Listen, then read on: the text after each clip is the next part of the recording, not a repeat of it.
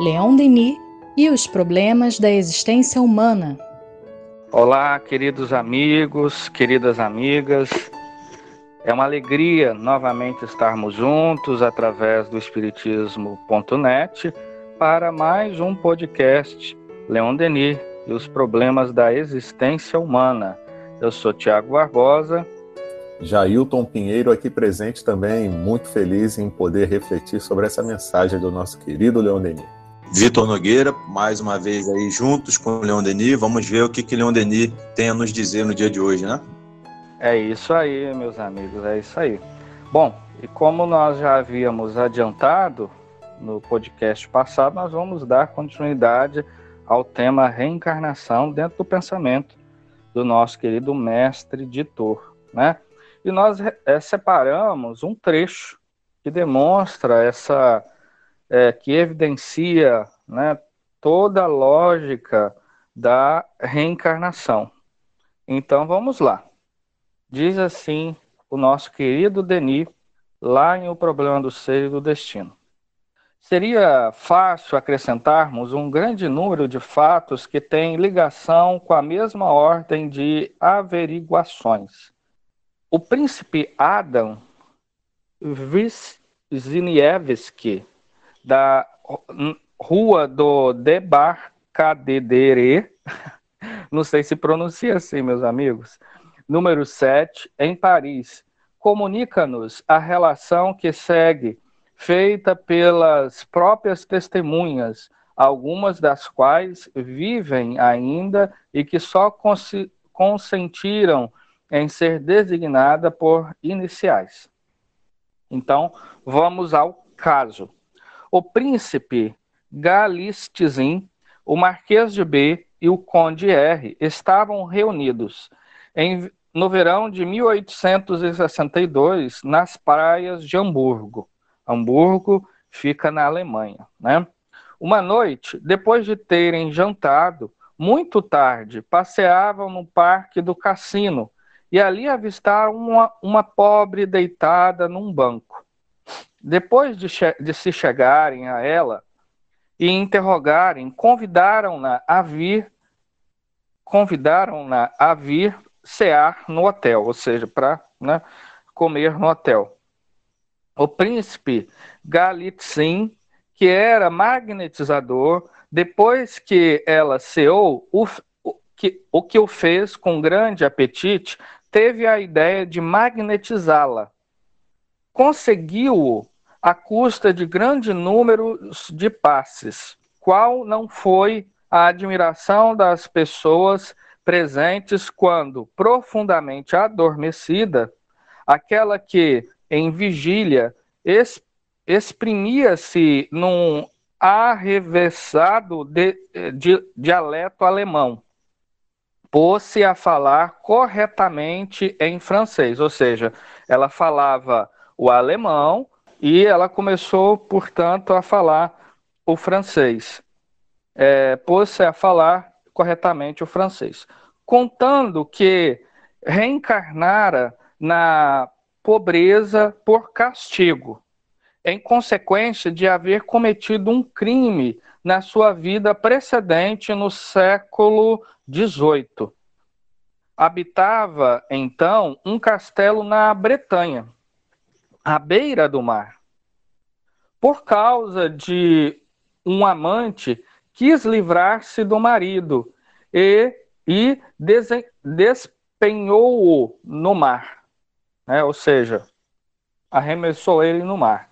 Do alto de um rochedo, indicou o lugar do crime com grande exatidão.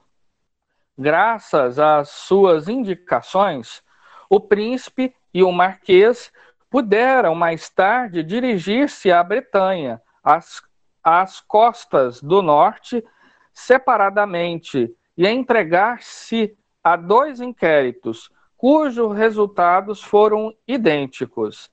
Havendo interrogado um grande número de pessoas, não, puder, não puderam, a princípio, colher informações alguma. Afinal, encontraram uns encontraram alguns camponeses já velhos que se lembravam de ter ouvido os pais contarem histórias de uma jovem e bela castelã que assassinara o marido, mandando atirá-lo ao mar. Tudo o que a pobre de Hamburgo havia dito no estado de sonambulismo foi reconhecido com exatidão. O príncipe, regressando à França e passando por Hamburgo, interrogou o comissário de polícia a respeito dessa mulher. Esse funcionário declarou-lhe que ela era inteiramente falha de instrução, falava um dialeto vulgar alemão e vivia apenas de mesquinhos recursos como mulher de soldados. E aí, fechando a história, o nosso Denis é, comenta: a doutrina das vidas sucessivas é ensinada pelas grandes escolas filosóficas do passado e, em nossos dias, pelo espiritualismo kardeciano, recebe, recebe e é manifesto por via dos trabalhos dos sábios e dos investigadores, umas vezes, umas vezes direta, outras indiretamente, novos e numerosos subsídios. Graças à experimentação, as profundezas mais recônditas da alma humana entreabrem-se e a, nosso, a nossa própria história parece reconstituir-se, da mesma forma que a geologia pode reconstituir a história do globo, escavando-lhe os possantes suportes. A questão está pendente ainda, é verdade é preciso observar extrema reserva quanto às conclusões. Não obstante, apesar da, ob, das obscuridades que subsistem, havemos considerado como um dever publicar esses fatos e experiências a fim de chamar para eles a atenção dos pensadores e provocar novas investigações. Só por esse modo é que a luz a pouco a pouco se fará completa acerca de, desse problema, como se faz acerca de tantos outros. Pois muito bem, né, meus amigos? Aqui fecha essa reflexão de Denis, que nos dá, né, que nos dá é, muitos ensinamentos, não é verdade? Vejam vocês, o que, que nós temos aqui? Nós temos um caso né, de uma senhora que vivia de maneira paupérrima pelas ruas, né, nas proximidades das praias de Hamburgo, sem instrução, né, falava um dialeto é, que se aproxima do alemão, né, alguma língua de matriz teutônica, né, e, ou saxônica, enfim, e é, ali não tinha conhecimento algum.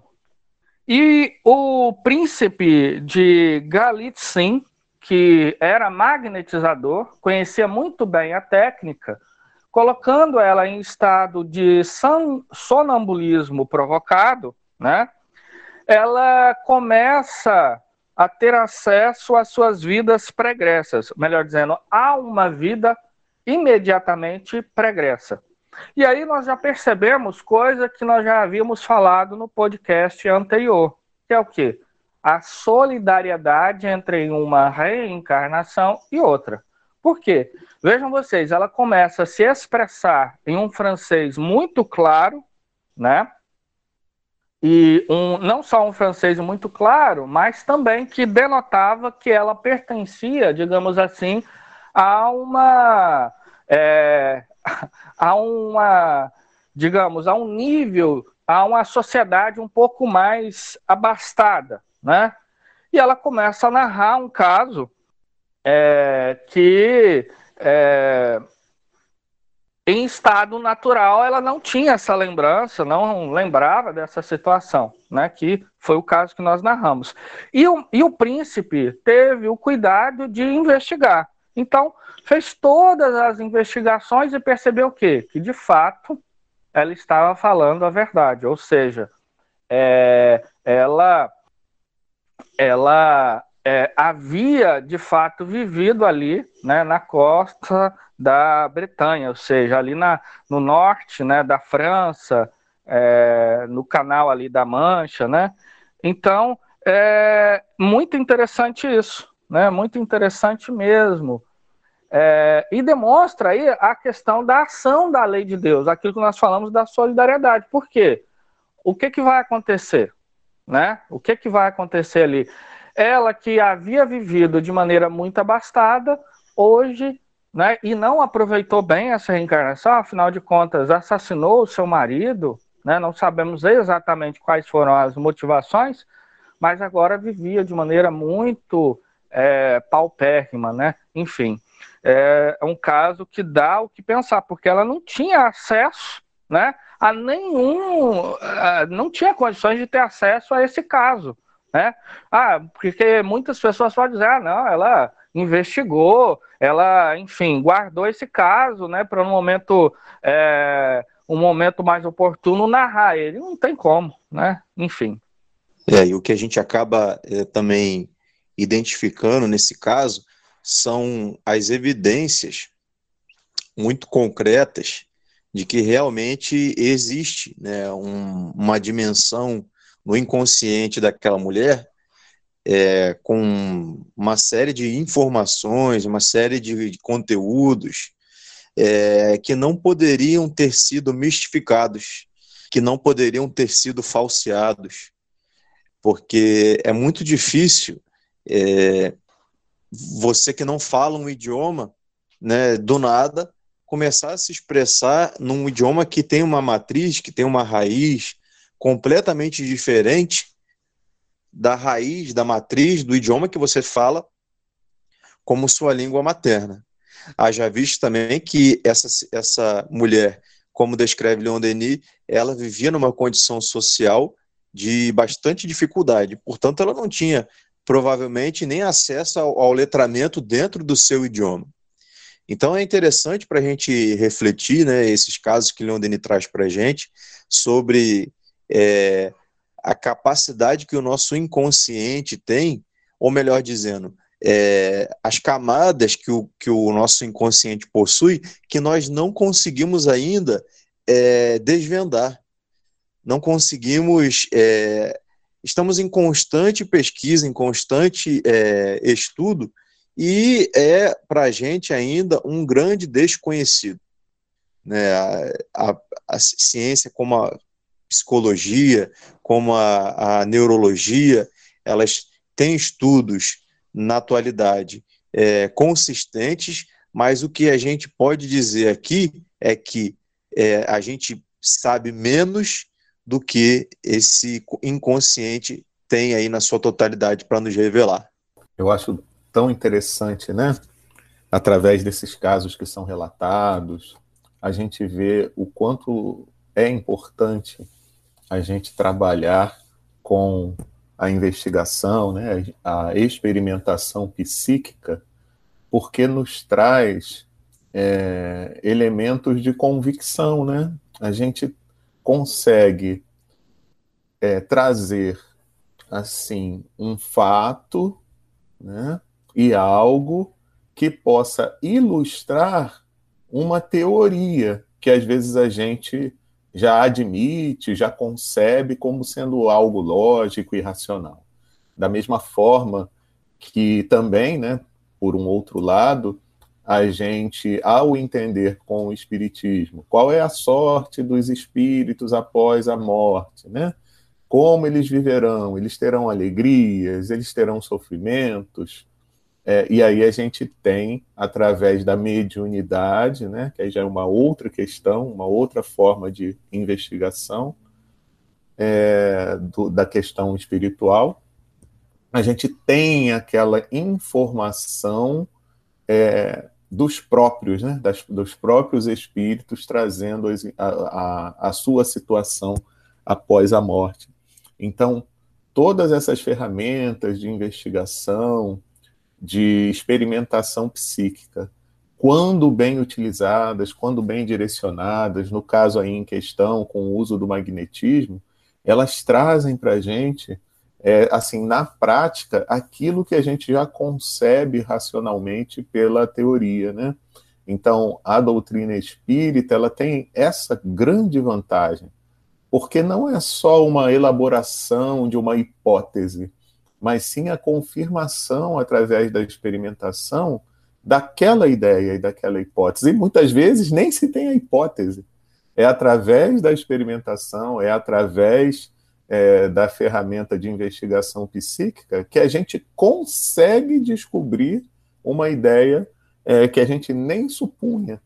Então, isso é muito importante. E mesmo, meus amigos, para aqueles que não têm a possibilidade de utilização dessas ferramentas, mas sabendo de casos onde elas foram utilizadas, onde os fatos foram trazidos à tona, as, as informações foram trazidas, aí a gente passa a poder refletir em torno de nós mesmos. Né?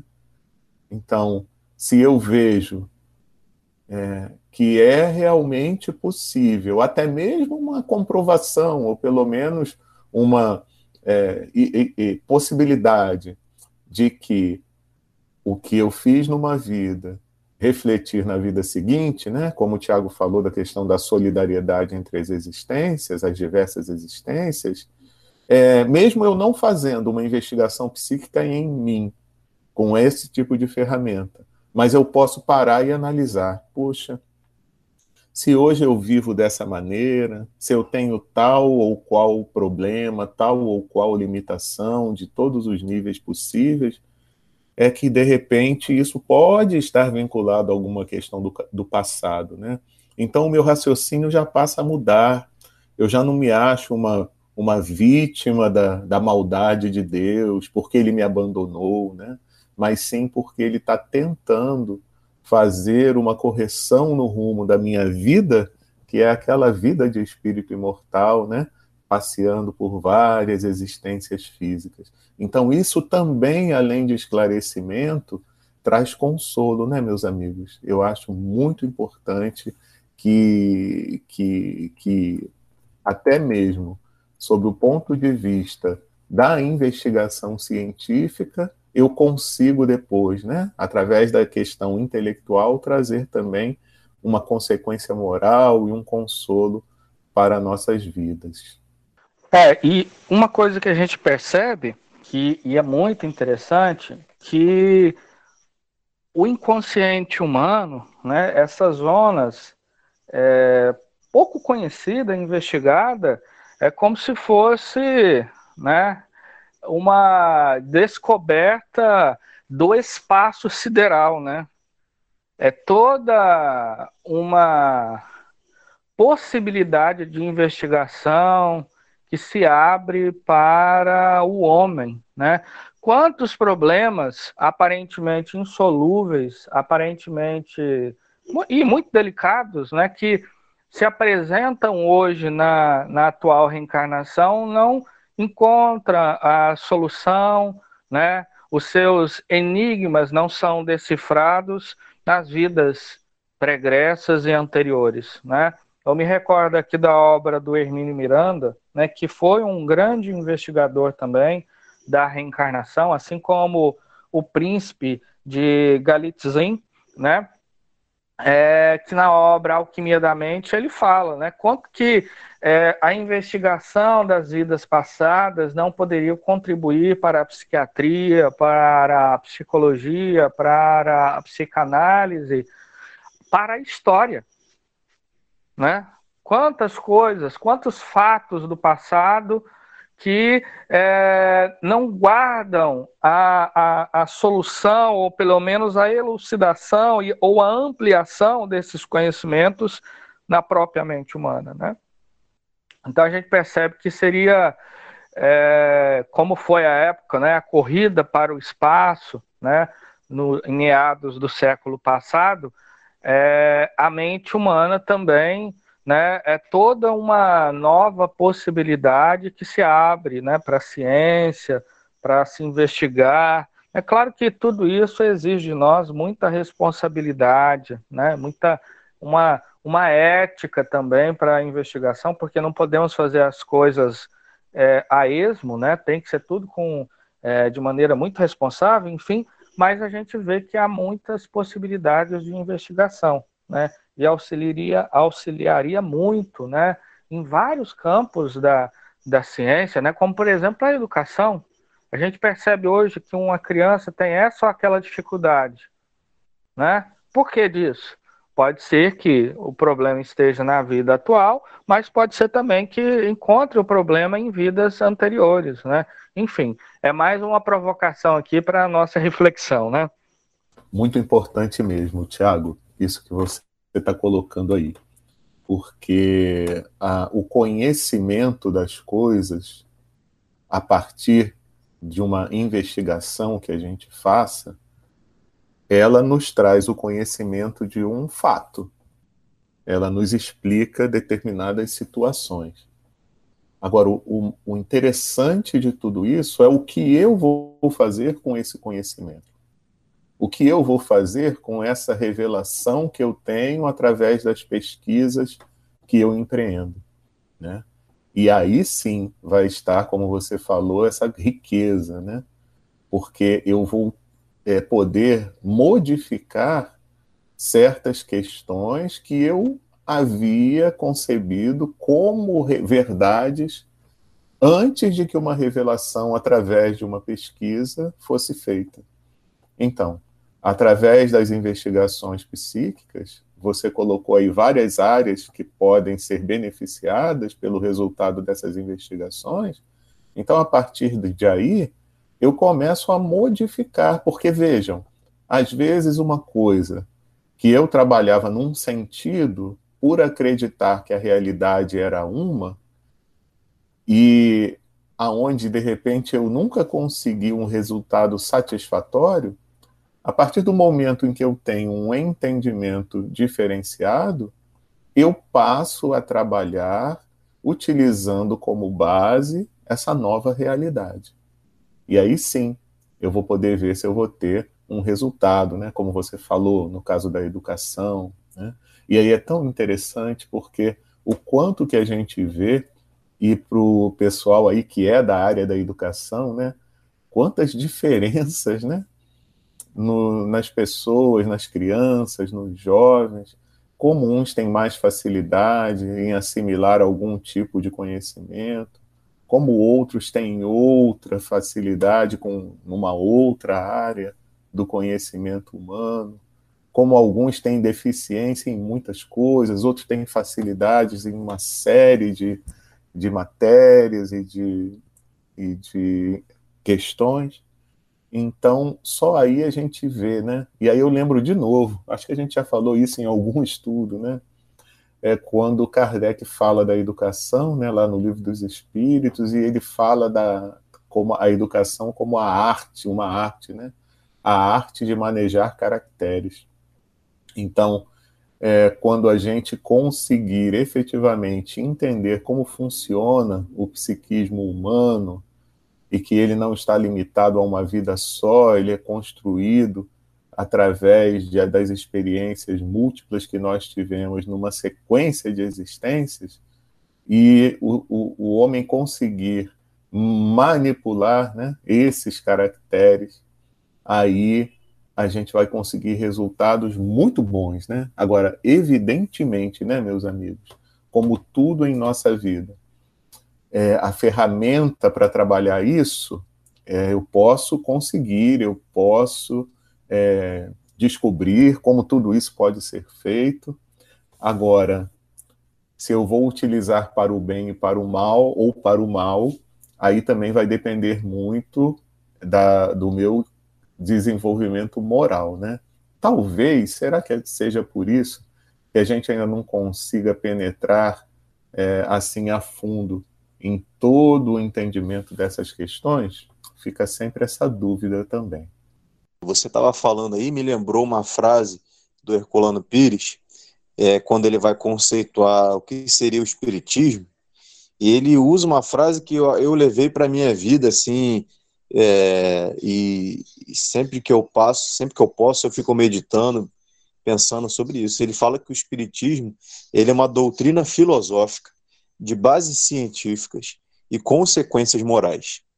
Então é mais do que uma religião, é mais do que meramente um estudo científico ou uma corrente científica, e é mais do que uma filosofia. Então, é tudo isso e muito mais. Porque na junção dessas três partes, a gente tem a sinergia, né? A gente pode dizer, né, que é que a soma de, de três produtos acaba sendo maior do que esses três produtos é, é, colocar é, igualmente. Né? Então, assim, é, é, é importante a gente refletir, como você falou, nas consequências morais da reencarnação. É, sabendo que existe um porquê e um para quê na minha vida, nas coisas que acontecem na minha vida, que tudo isso existe, que dentro de tudo isso há um sentido e que é, eu preciso, dentro das minhas possibilidades, refletir sobre esse sentido da minha existência. Se eu estou ou não tomando atitudes, tomando decisões que contribuam para esse sentido da existência, que ele tenha significado.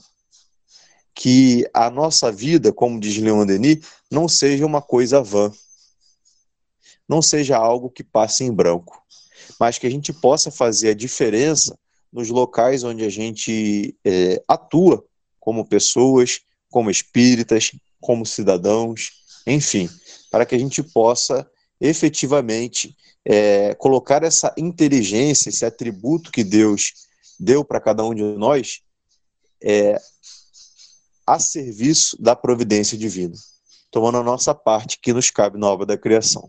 Então é isso, meus amigos. Estamos chegando ao final de mais um podcast, né?